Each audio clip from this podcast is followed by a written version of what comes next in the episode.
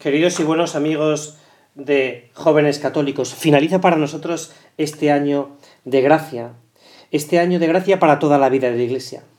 Y lo hacemos con enorme alegría.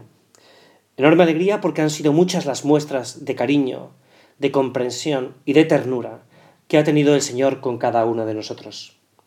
Este año jubilar termina y por eso hay que hacerse una pregunta. A esto te invito yo, a que tú te hagas una pregunta como me la hago yo también. ¿Qué ha sido este año para mí? Mira, para eso había pensado yo que podía responder a través del lema del Papa Francisco. El Papa Francisco coge como lema episcopal aquellas palabras que un día comentó Beda el Venerable y que los sacerdotes leen en el oficio divino cuando llega la fiesta de este, de este apóstol. Mirando adque la vocación de San Mateo que también pintó Caravaggio. Vio Jesús a un publicano y lo miró con amor y después lo eligió. Comenta Veda el Venerable que esto es lo más importante, que lo miró con amor y luego lo eligió.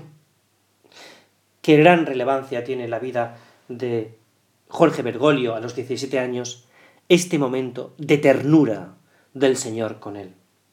Él, a esa tierna edad, acude un día a la confesión, como había, acudido, como había acudido en otras ocasiones. Y allí, en el sacramento de la penitencia, vio en esta ocasión, a esa tierna edad, como acabamos de decir, experimenta de un modo particular la mirada del Señor.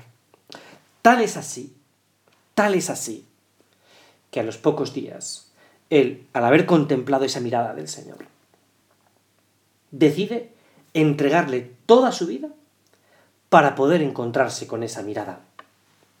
La pregunta es que así, con esa misma ternura, te mira a ti.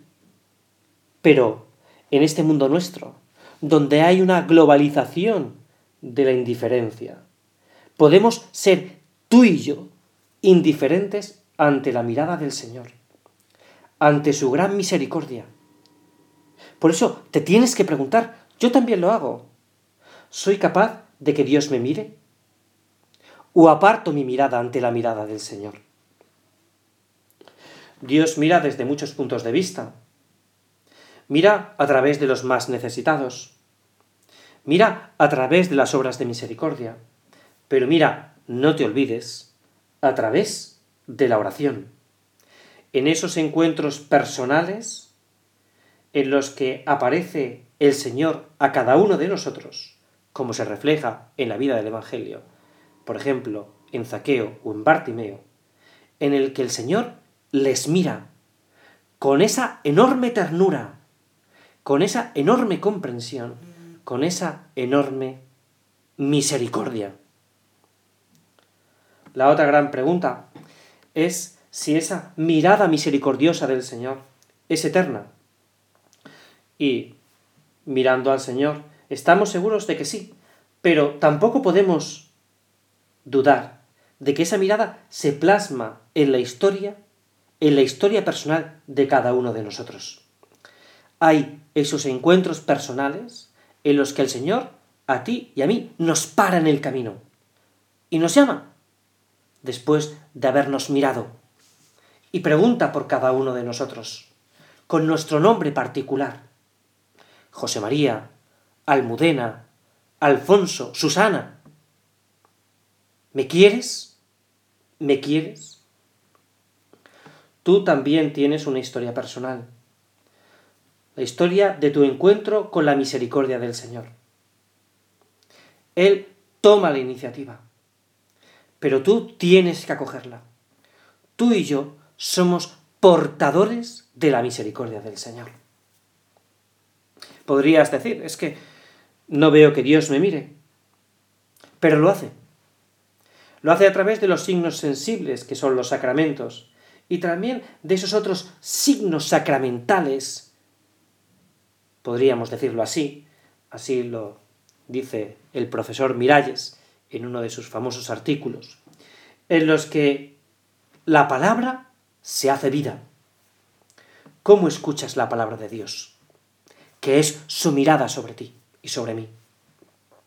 ¿Cómo escuchas el Evangelio? ¿Cómo a través de las palabras del Señor, tú y yo cambiamos nuestra vida a una vida de misericordia, de la misericordia del Señor?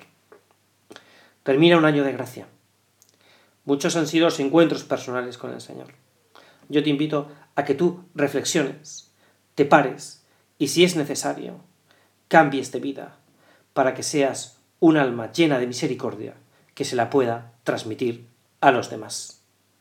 Hoy, fiesta de Cristo Rey, Cristo que quiere reinar en tu corazón y en el mío a través de su misericordia.